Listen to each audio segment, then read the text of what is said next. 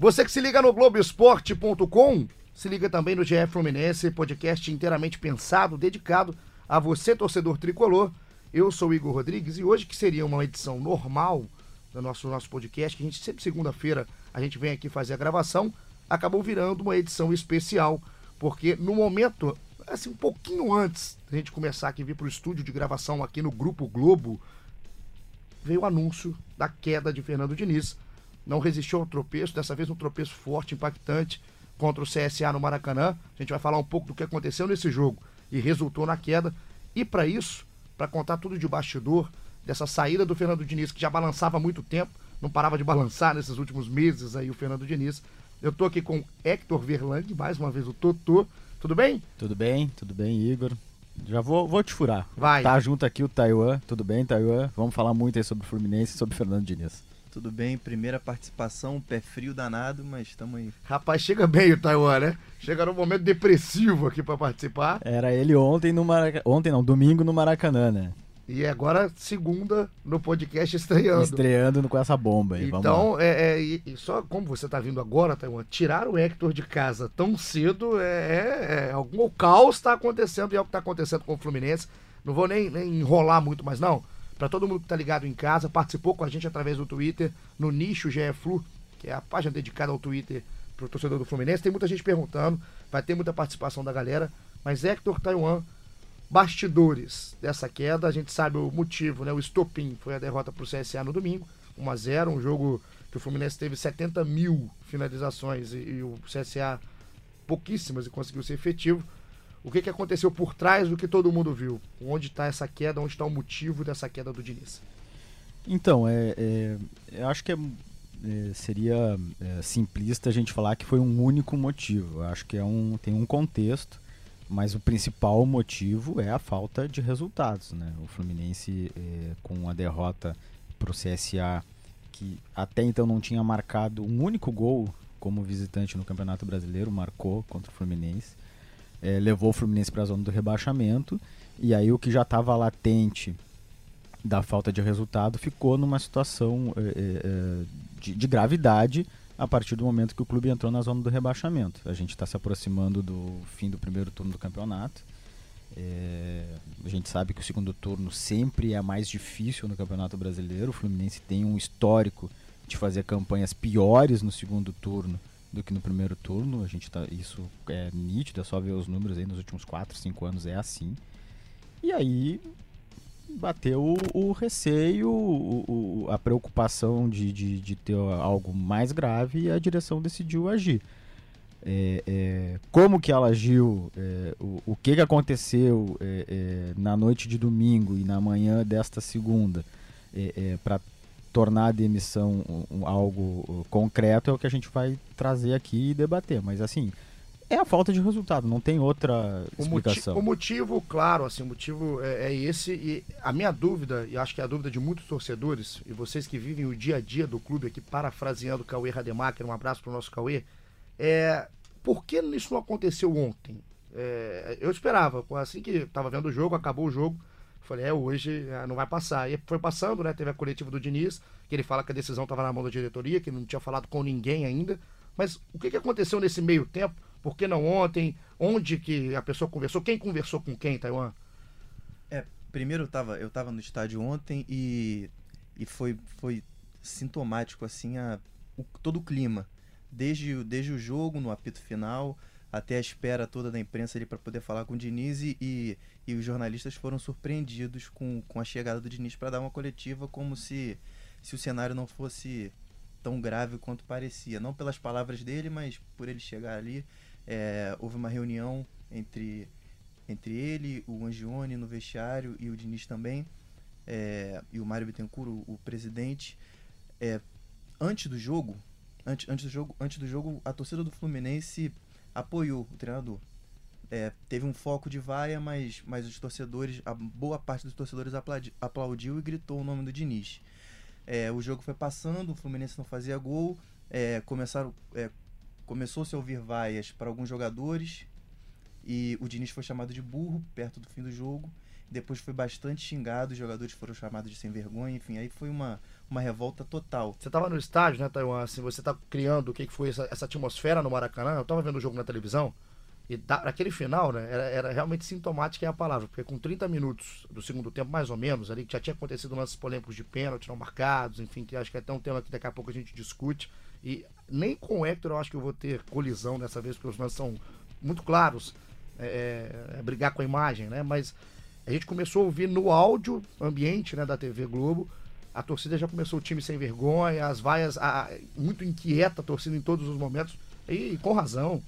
É que era um, um roteiro que. Uh, sabe aquele filme que a gente já viu várias vezes e, e, e, a gente sabe exatamente o que vai acontecer? Era mais ou menos esse roteiro da partida. Tudo porque, na, na minha avaliação, depois que o Celso Barros, vice-presidente do Fluminense eleito, que é o responsável pelo futebol, deu uma entrevista coletiva na terça-feira da semana passada, na qual ele fala com todas as letras que não adianta jogar bonito, precisa resultado.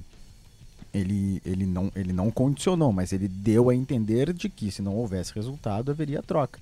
E à medida que o jogo foi transcorrendo, à medida que esse resultado não, não foi sendo construído, e à medida que ele virou uma derrota, é, é, é, é, isso que eu estou dizendo, são elementos de um roteiro que todo mundo já viveu no futebol, sabe como é que é. E é isso que eu acho que o Taiwan estava querendo dizer. A própria torcida já estava sentindo que isso ia acontecer, e acho até que o Diniz já estava sentindo que isso ia acontecer. É o cenário do caos escrito. É, assim, né? porque as expressões dele no, à beira do campo é, eram expressões muito diferentes é, dos outros jogos nessa passagem dele pelo Fluminense. E, e, dava para ouvir, assim, o, o, os microfones ambientes captavam ele é, a todo momento tentando orientar, dizendo façam isso para os jogadores, né? Façam isso, façam aquilo, vamos, vamos, vamos.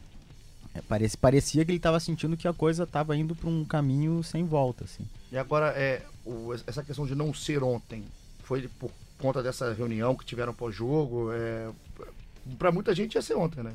Isso aconteceria já de uma vez. Perdeu do CSA, o clima criado, o caos que vocês contaram, e aí não vai. Ele vem para a coletiva, assusta muita gente. E por que, que esse gap de 12 horas aí até, até a demissão? É, a gente, a gente tentou falar com, com algumas pessoas da diretoria do, do Fluminense, entre elas o Celso Barros, e não conseguimos até agora por motivos óbvios, né? Eles estão trabalhando aí pro, pelo clube.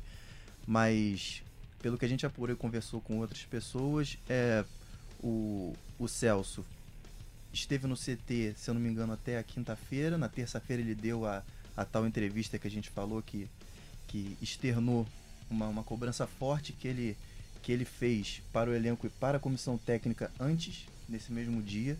Foram quase duas horas de reunião, mais de uma hora e meia de reunião, e o, o, o, o foco praticamente, praticamente foi monotemático, falando sobre resultados, cobrando o time precisava melhorar.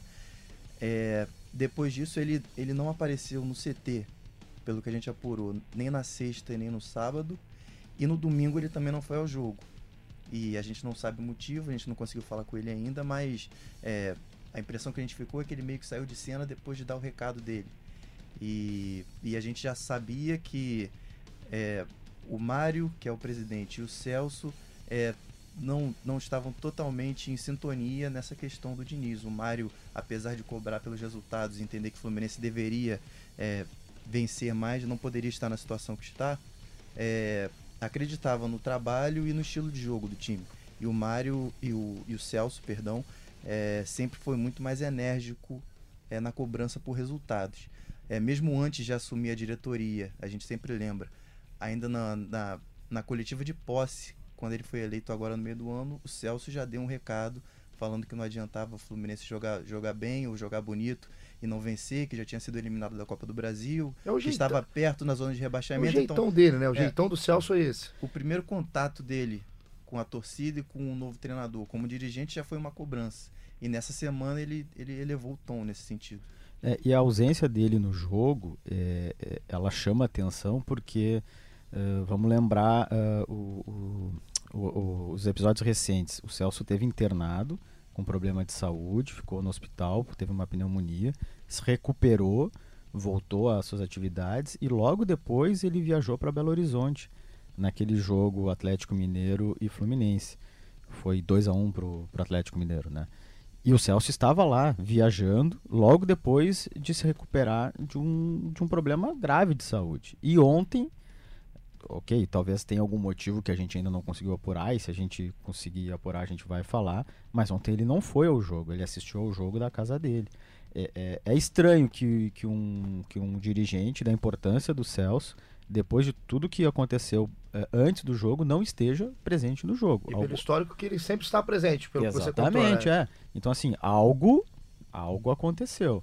Né? É, eu acho que, é, que pode ter um pouco disso que o Toya estava falando aí, dessa visão diferente, o que é normal, as pessoas pensam de maneiras diferentes, mas na questão do Diniz estava bem nítido que o Celso tinha um posicionamento é, é, de que é, é ele não via muito futuro é, é, nisso, e o Mário estava com uma posição um pouco mais tranquila, de, de estar insatisfeito com os resultados, mas de dar mais tempo para que esses resultados pudessem vir a acontecer. Agora eu queria só, é, para não deixar passar o assunto da, da, dessa coletiva, né, dessa entrevista que concedeu o Celso na terça-feira da semana passada, né, terça se eu não me engano, que vocês falaram, eu entendo o, o dirigente à moda antiga, eu, o Celso tem uma importância muito grande no Fluminense, mas quando eu ouvi, é, depois li aqui no site, no Globoesporte.com, é, o tom da, da, da, coletiva que ele deu, o tom da, da realmente as palavras, a mensagem que ele passou, é, é, é aquela coisa são dois lados. O, o, teor da mensagem, não acho errado. Cobrar por resultado, não acho errado. Mas, na minha opinião, ele errou muito no momento que foi feito. O Fluminense foi pro jogo contra o CSA com um time de garotos, é, como já vem jogando há um tempo. E é um time que com certeza sente uma pressão quando vem do dirigente o peso da palavra que veio. Era praticamente um ultimato. E é, agora a gente não está falando aqui como engenheiro de obra pronta, porque na terça a gente já falava isso. E eu tava vendo, Hector, na segunda a gente gravou, na segunda passada, né? A gente gravou aqui o podcast. E por coincidência, ou não, nosso título do, do episódio 4 é O Diniz vai morrer abraçado com suas próprias convicções, né? Então, o Celso cobrar o resultado e não ser realmente a favor do, do, do estilo do Fernando Diniz, que eu também acho que tem várias ressalvas para fazer, é uma coisa. Agora, acho que ele foi muito mal na coletiva, muito mal na, na, na, mensagem, no modo como ele passou a mensagem. Uma coisa que poderia ser interna. É, eu vejo assim, é, é, é, muito raro hoje em dia, e não só no futebol, mas em qualquer é, é, segmento, alguém falar exatamente o que pensa, né? A gente vive num mundo muito de das coisas mais parecerem do que elas realmente são. E o Celso é um cara que fala o que pensa. É, eu acho isso um, uma virtude. É, é, só que a gente sabe também que tem, como tu está falando, o discurso interno e o discurso externo, né? Tu pode ter essa, essa postura internamente, é, é, porque o futebol é uma relação muito de confiança, assim. Se não, se não houver confiança, as coisas uh, uh, tendem a não acontecer. e eu, eu tenho a impressão, tô, eu estou opinando, não estou informando, eu tenho a impressão de que à medida que ele vai para o público externo e fala tudo que falou, fica um, um ambiente um pouco diferente, porque nunca tinha acontecido isso recentemente no Fluminense. Né? Aí a gente pega um, um grupo que está sendo formado ainda, o Diniz, é, como, mesmo, é, como ele mesmo falou, está no segundo time em sete meses de trabalho, muitos jovens. Isso vai ter alguma, alguma consequência, né? É muito difícil passar por isso uh, uh, sem gerar nada. E eu fiquei com a impressão que no domingo os jogadores fluminenses estavam muito pressionados. Muito. Erraram coisas que normalmente não erram. A impressão que eu tive no jogo é que o time estava bastante nervoso e, isso se explica pela, pela falta de, de, de, pontaria, né? Foram mais de 30 finalizações e muitos lances a gente via que os jogadores estavam tentando resolver meio de, de qualquer jeito, não tinha aquela tranquilidade que o time já, já não tinha tanto. Já pecava um pouco em. Já era cobrado por ser mais efetivo, mas ontem chegou ao limite. Assim. Na terça, o que fez o Celso para mim é colocar mais um ingrediente no caos. Nesse roteiro do caos que o Hector trouxe aqui no início e, e é realmente opinião. É, se, acho legal demais o Celso ser um cara direto, ser um cara verdadeiro, que realmente é muito difícil, Hector, mas é a coisa, né? É, o momento para mim foi totalmente errado. Totalmente errado. Por quê? A gente trazendo a escalação do Fluminense que entrou em campo contra o CSA no domingo. Tem Muriel, Julião, Nino, o Yuri entrou porque o Digão sentiu antes da partida e o Caio Henrique novamente lá na lateral esquerda. Alan, Danielzinho e Ganso, Marcos Paulo, o Johnny Gonzalez e o João Pedro então, nessa escalação são vários garotos. Vários garotos e, e entrou um time muito pressionado. O Diniz perde mais um jogo. O Fluminense está na 18 posição do brasileiro com 12 pontos. O Cruzeiro, que é o primeiro fora, está com 14. Então, é, é, e o Vasco já está com 17, que é o 15. É uma, uma, uma coisa que vai cada vez pressionando mais.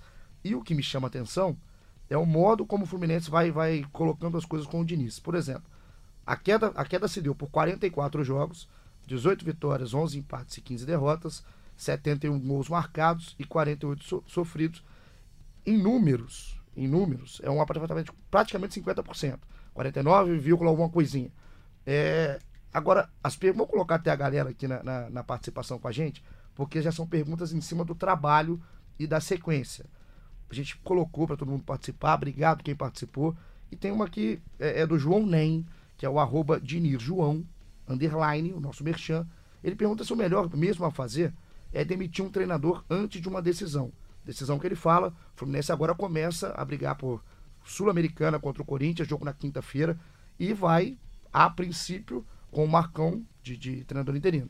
É, o, o, o, o, Fluminense, quando anunciou a demissão, anunciou que o Marcão, é, ex-volante, auxiliar técnico, que voltou ao clube depois da eleição do, do Mário do Celso, é, vai comandar o, o, clube, o, time nesse jogo contra o Diniz. É, nesse jogo, o Diniz já não ia estar no, à beira do gramado no, na, no banco, porque ele foi punido pela, pela Comebol em função uh, de atraso na volta do intervalo do jogo contra o Penharol na fase anterior no Maracanã.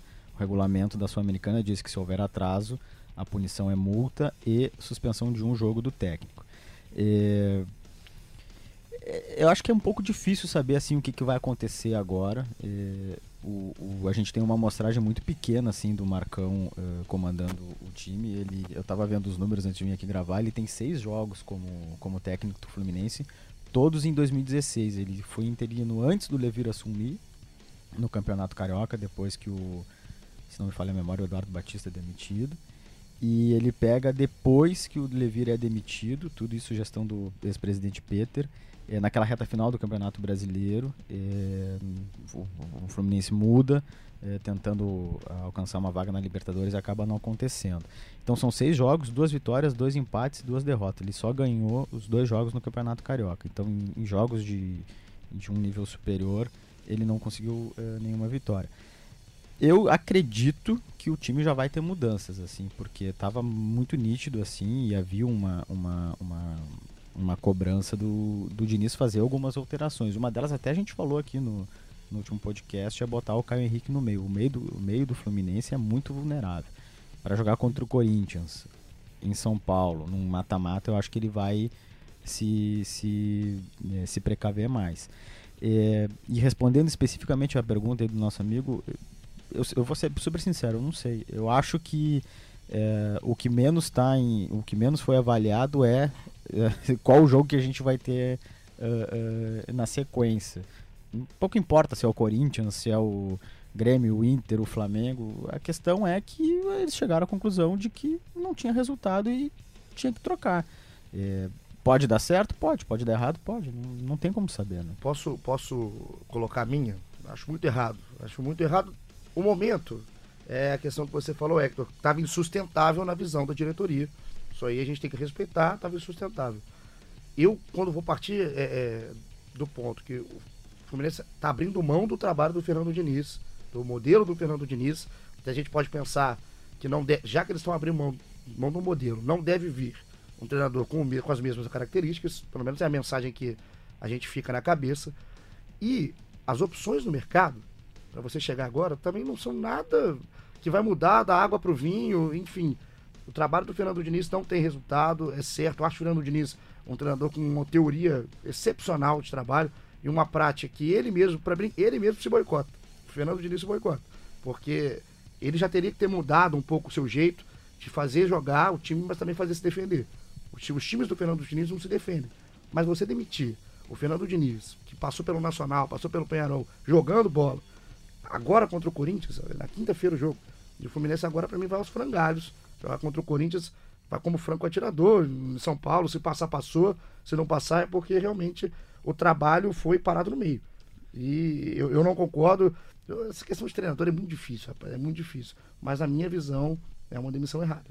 É, demitir um técnico no meio da temporada é sempre um risco, né? Você interromper um trabalho é, com, com o carro andando.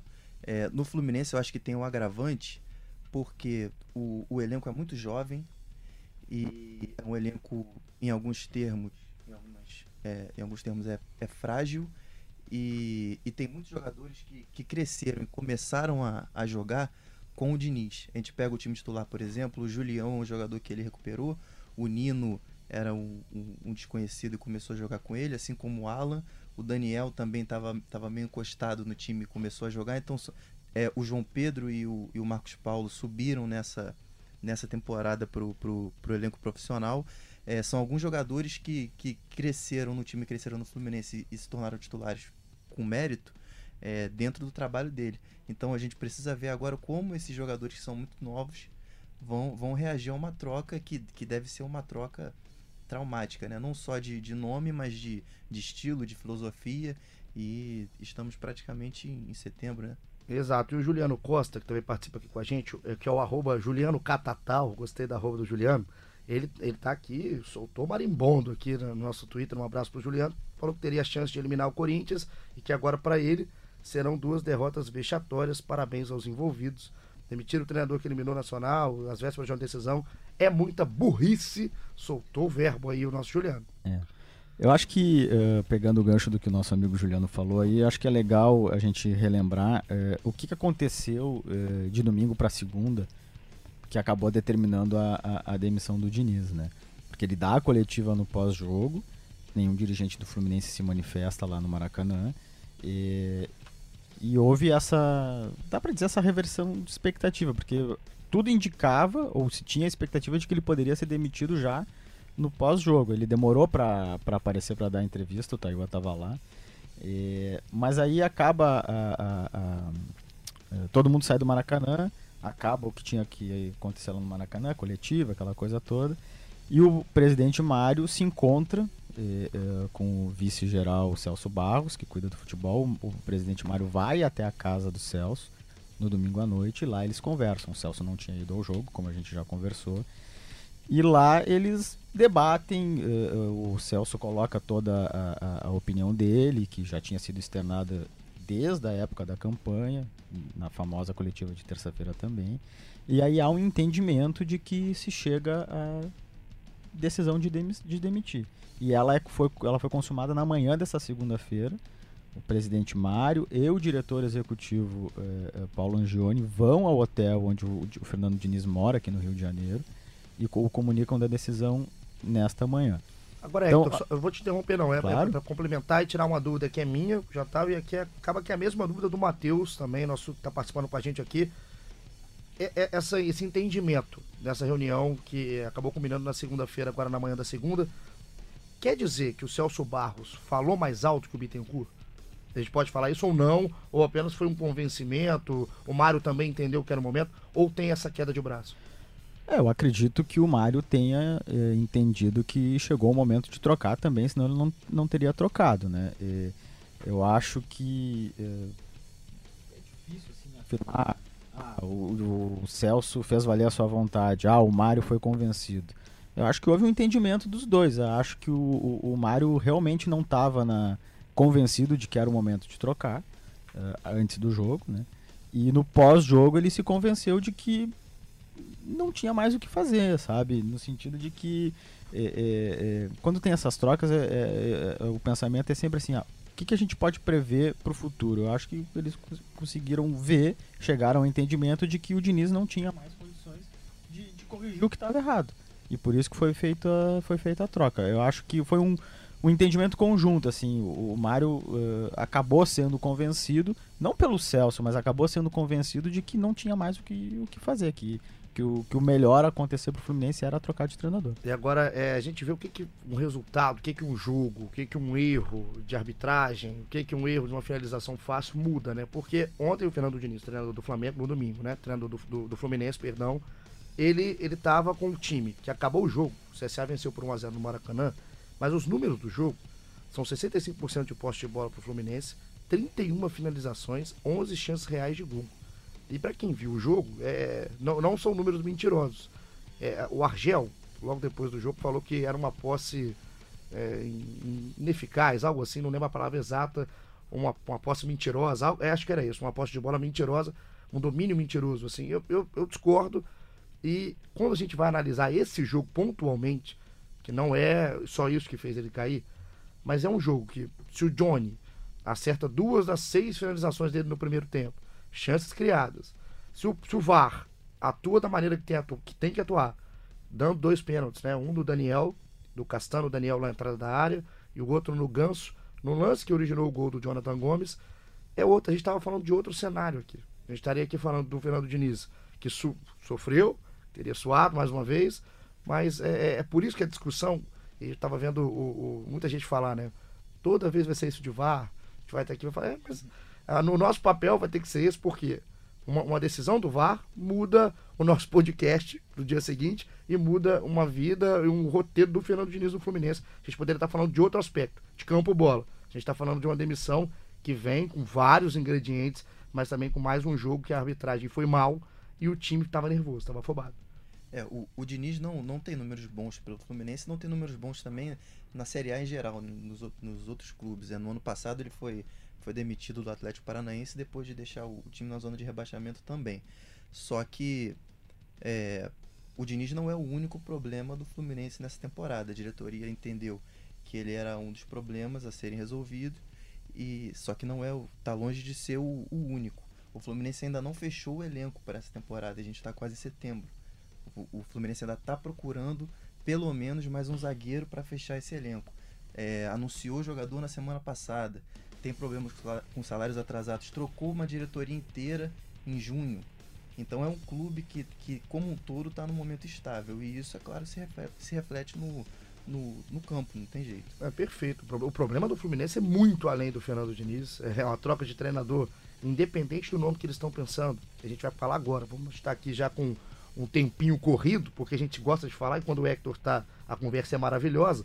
Então a gente é, é, vai pensando para onde o Fluminense vai agora. Né? Muita gente falando aqui, não vou conseguir nem ler o nome de todo mundo, mas qual é o, o alvo do Fluminense agora na janela no meio de ano para trazer esse, esse, treinador? A gente colocou até no ar aqui no Globoesporte.com a enquete, participa lá da enquete, vai entrar no Globoesporte.com.br Fluminense, você vai achar já na home do Fluminense quem deveria ser o substituto. Então, os nomes, né? Mano Menezes, Abel, quem é? O, o Celso, na coletiva de terça, pô, a gente falou bastante dessa coletiva de Muito. terça. É, é, mostra que ela não foi qualquer coisa. Se o Celso queria passar a mensagem, passou. É, nessa coletiva de, de, de, terça, eu perguntei para o Celso, é, que a gente estava tendo muita especulação, é, se ele tinha uh, conversado com algum outro técnico. Ele negou. E ele citou uh, três nomes, né? me ajudem a relembrar. É, ele citou o Abel, ele citou o Mano e ele citou o Dorival. Negou que tivesse conversado com esses três. E aí ele fez uma frase na resposta dele, ele disse mais ou menos assim, ah, estão falando aí que eu falei com fulano, Beltrano, Ciclano, e o Mano, de quem eu gosto muito. E ele... É, é, dos outros dois ele não falou isso, ele fez questão de falar isso sobre, sobre o Mano. Qual o objetivo, não sei. É, eu acredito que o Fluminense vai mudar. É, eu até não gosto muito dessa palavra de perfil, porque meio que é, rotula alguém, né? Mas eu acho que vai mudar é, é, é o estilo de, de técnico. Eu acho que, não, né? acho que não vai ser um técnico jovem, acho que vai ser um técnico mais experiente. Acho que uh, obrigatoriamente, ou preferencial, preferencialmente melhor, vai ser alguém com quem o Celso já trabalhou, alguém que ele já conheça. Né? Então, nesse aspecto desses três citados aí, o, o, o Mano estaria fora, porque eles não, não trabalharam. Né? O, o Dorival já trabalhou uh, e, o, e, o, Abel também, na época que o Celso era presidente da antiga patrocinadora do Fluminense. Lembrando só que a passagem do Dorival é muito curta, né? Muito curta, cinco fina jogos. É, final de 2013, né? É que quando o Dorival começou a acumular esses trabalhos, né? De fim de temporada, fez pelo Flamengo, fez pelo Fluminense. Exatamente. Mas ele uh, uh, conseguiu os pontos necessários que acabaram tirando o Fluminense do, do rebaixamento. Tudo bem que teve lá todo o problema do caso Everton envolvendo Portuguesa e Flamengo, né? O Flamengo no, por causa da escalação do, do André Santos. É, mas no final das contas ele fez a pontuação que tirou o Fluminense da, da segunda divisão. Então eu acredito, só voltando ao raciocínio, que vai ser alguém uh, mais rodado, alguém que o Celso uh, conheça né? É, então acho que vai, vai mudar bastante assim a maneira de, de comandar o, o time do Fluminense. Pensar, Taiwan, em nomes como a gente colocou na enquete, inclusive porque estão fora, no, estão no mercado, tem um tempo, como o Jair Ventura, teve gente aqui colocando o nome do Lisca, que são treinadores que são conceitos diferentes dos três que o Celso aborda, né? Que vocês estão colocando como possíveis alvos do Fluminense. É, é realmente muito irreal esse cenário? De pensar num Jair, pensar num Lisca? É, eu acho que vai ser um, como a gente estava falando antes, vai ser um, um, um, baque grande no elenco, porque são jogadores que muitos deles não são muito experientes e estão acostumados com, com, uma forma de jogar. Mas é, eu acho que o Fluminense está tá buscando isso, está buscando alguém que, que dê um pouco mais de, de solidez. Eu acho que essa experiência do, dos treinadores, como o Hector falou, acho que vem, vem, vem nesse sentido. É, o, o Diniz era muito criticado pela, é, pela fragilidade defensiva, principalmente. O Fluminense era um, era um time que colocava muitos jogadores no ataque, mas a transição, quando perdia essa bola, não era, não era muito eficaz e, e isso se traduz em, em números. Né? O Fluminense tem a segunda pior defesa do Campeonato Brasileiro, com 25 gols sofridos, e nos 44 jogos da temporada sofreu 48 gols.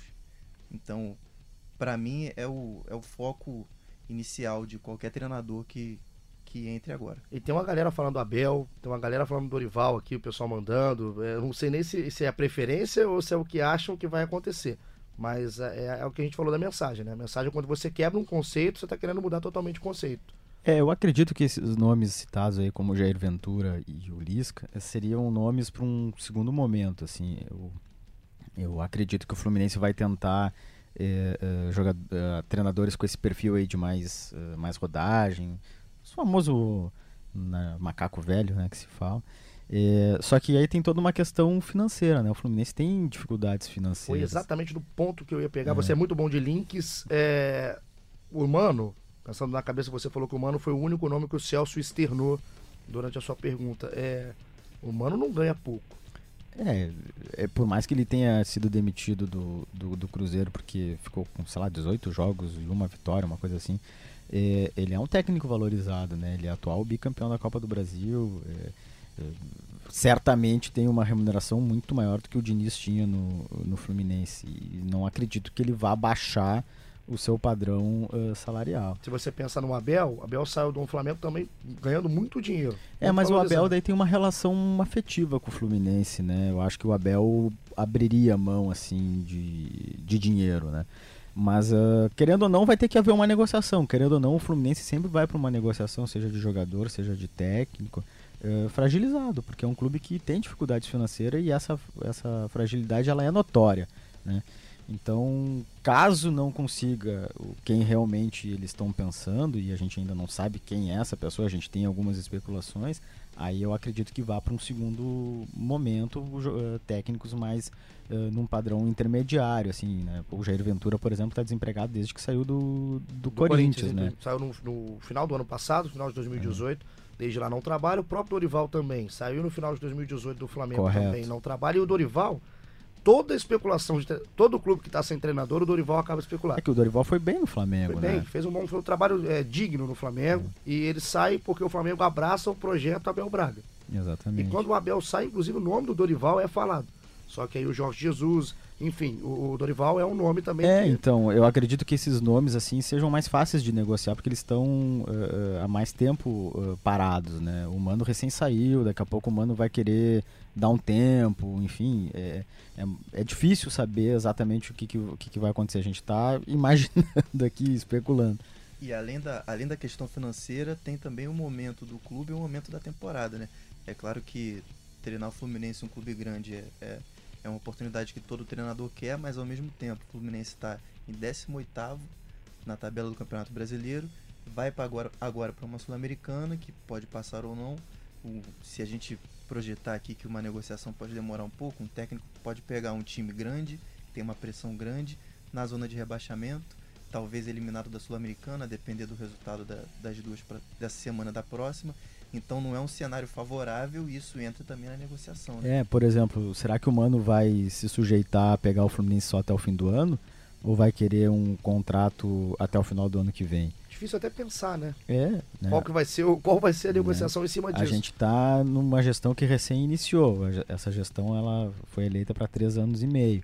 É, ela vai contratar alguém até o final da sua, da, da, sua gestão ou vai contratar alguém até o final do ano e vai ver o que, que vai, vai ser feito, né? Tudo isso são elementos que, que, que, podem inviabilizar uma negociação, né? E é por isso que eu acho que a demissão do, do, do Diniz gera mais dúvidas do que soluções para o Fluminense no momento da temporada. Ah, imediatamente, com certeza. É, a gente pode estar aqui falando no fim do ano que quem entrar, enfim, o nome que for, o escolhido e negociado, entre, salve o Fluminense de um, de um tropeço, de um fracasso no brasileiro, de uma queda, tudo deu certo, mas quando a gente imagina o que está acontecendo na temporada, é a curto prazo, que é onde o Fluminense tem que olhar. O Fluminense não pode estar olhando agora para dezembro, tem que começar a ganhar jogo agora. É, eu acho muito mais interessante você pensar no Fernando Diniz, na continuidade, do que você pensar na mudança. Até porque o Fluminense joga agora contra o Corinthians na quinta, depois não joga no brasileiro, joga na, na outra quinta contra o Corinthians de novo, porque o jogo que teria com o Palmeiras foi adiado para setembro, teria um tempo. O teria tempo para tentar buscar o tão sonhado resultado. E outra, o início do turno, do segundo turno, né, que foi o início do primeiro, obviamente, é muito complicado do Fluminense. A gente ouvi de vários torcedores do Fluminense como é que a tabela estava difícil. E esse início ali do segundo turno, que é onde vai chegar o treinador, é complicadíssimo. Então é, é uma mudança que para mim não faz sentido, mesmo com os resultados. É uma mudança muito mais indigesta do que uma mudança que vai vir com soluções. É, mas ao mesmo tempo, é, tendo a troca agora, como vai ter esse, esse respiro aí no calendário do brasileiro, o técnico tem mais tempo para o eventual novo técnico tem mais tempo para ou tem um pouquinho de tempo a mais para trabalhar, né? São, são, são duas situações. Isso se essa situação se resolver rapidamente. rapidamente. Senão a gente vai ter o Marcão comandando atividades, comandando o jogo contra o Corinthians e o Fluminense com essa indecisão. Tem alguma, alguma questão de tempo que o Fluminense quer? Óbvio que quer resolver o mais rápido possível, mas isso já está sendo falado, está sendo especulado? Não, a gente não, não tem informação sobre, sobre tempo, é, a coisa está muito recente ainda, vai ter uma, uma reunião ainda nessa, nessa segunda é, lá no CT, o presidente Mário, o vice Celso, o Angione também, que é o, que é o diretor executivo de futebol, Aliás, o, o, o Diniz, depois de ser comunicado da, é, da demissão, ia passar no CT para se despedir dos jogadores. O Diniz vai dar uma coletiva nessa tarde, é, às 16 horas, então fiquem ligados aí no site que a gente vai vai vai estar tá na coletiva e vai tentar é, vai tentar não vai trazer o, o, que o técnico vai falar. Você vai para lá, Hector? Vou depender da escala, né? Vamos ah, ver quem, já, já tirou, né? Já tirou dele. Ei, rapaz. E, mas eu, eu acredito, acredito que o Fluminense uh, queira resolver isso até o final da semana. Mas assim, é um, um pensamento meu, não, de novo, não é informação. Para uh, eh, uh, eh, ter já o novo técnico na volta contra o Corinthians e já ter o novo técnico na retomada do Campeonato Brasileiro. Mas assim, às vezes o tempo que um imagina é diferente do tempo que o outro está tá negociando, né? Então não sei, vamos ver. Sim, e a corrida contra o, contra o tempo é grande também por essa situação agora da temporada. Tem o, os dois jogos do ano do Fluminense, é a única chance de terminar com, com o título, ao que parece. E o Fluminense folga a próxima rodada do Campeonato Brasileiro contra o Palmeiras. Todo mundo joga, menos esses dois clubes. Ou seja, o Fluminense pode chegar na 17 rodada, que é o próximo jogo dele no Brasileiro, é, com uma distância, mesmo que seja artificial, ainda maior. E isso pesa no campo para uma obrigação ainda maior de a ganhar. A pressão é absurda. Vai, vai, jogar contra o Havaí em casa, podendo ter uma distância ainda maior dos, dos adversários diretos ali para contra a degola. O Havaí tem seis pontos, ainda não venceu o torcedor. Aliás, um abraço pro torcedor do Havaí que não conseguiu comemorar no ano ainda. E o Fluminense tem um jogo da vida contra o Havaí na próxima rodada. Pra gente fechar, a gente chegou aqui é, já quase 40 minutos, a gente adora falar existe alguma possibilidade, a gente está no momento, assim, até menos do que já estivemos um pouquinho mais para trás, mas de um pensamento muito em treinadores novos, de questão até de aproveitar quem está no clube. A gente viu isso no Flamengo, viu isso no São Paulo. Existe a possibilidade de um Marcão, que hoje está sendo interino, ser efetivado nesse cargo, ou o Fluminense trabalha com outro nome? Eu acho que o Fluminense não vai efetivar o Marcão. É, eu acho que essa possibilidade é mínima. Isso só vai acontecer caso o Fluminense uh, não tenha sucesso em, em, nenhuma das tratativas, coisa que eu também acho que não vai acontecer. Acho que o Marcão é um cara uh, que tem pouca experiência ainda como, como técnico uh, de futebol. Os, os interinos que em outros clubes começaram e depois acabaram sendo efetivados sempre tiveram alguma experiência como técnico, seja na base ou uh, enfim em outro em outro time profissional e o Marcão não tem isso, né? O Marcão ele é, é muito novo ainda nessa, nessa carreira de treinador, então acho muito improvável que ele seja efetivado.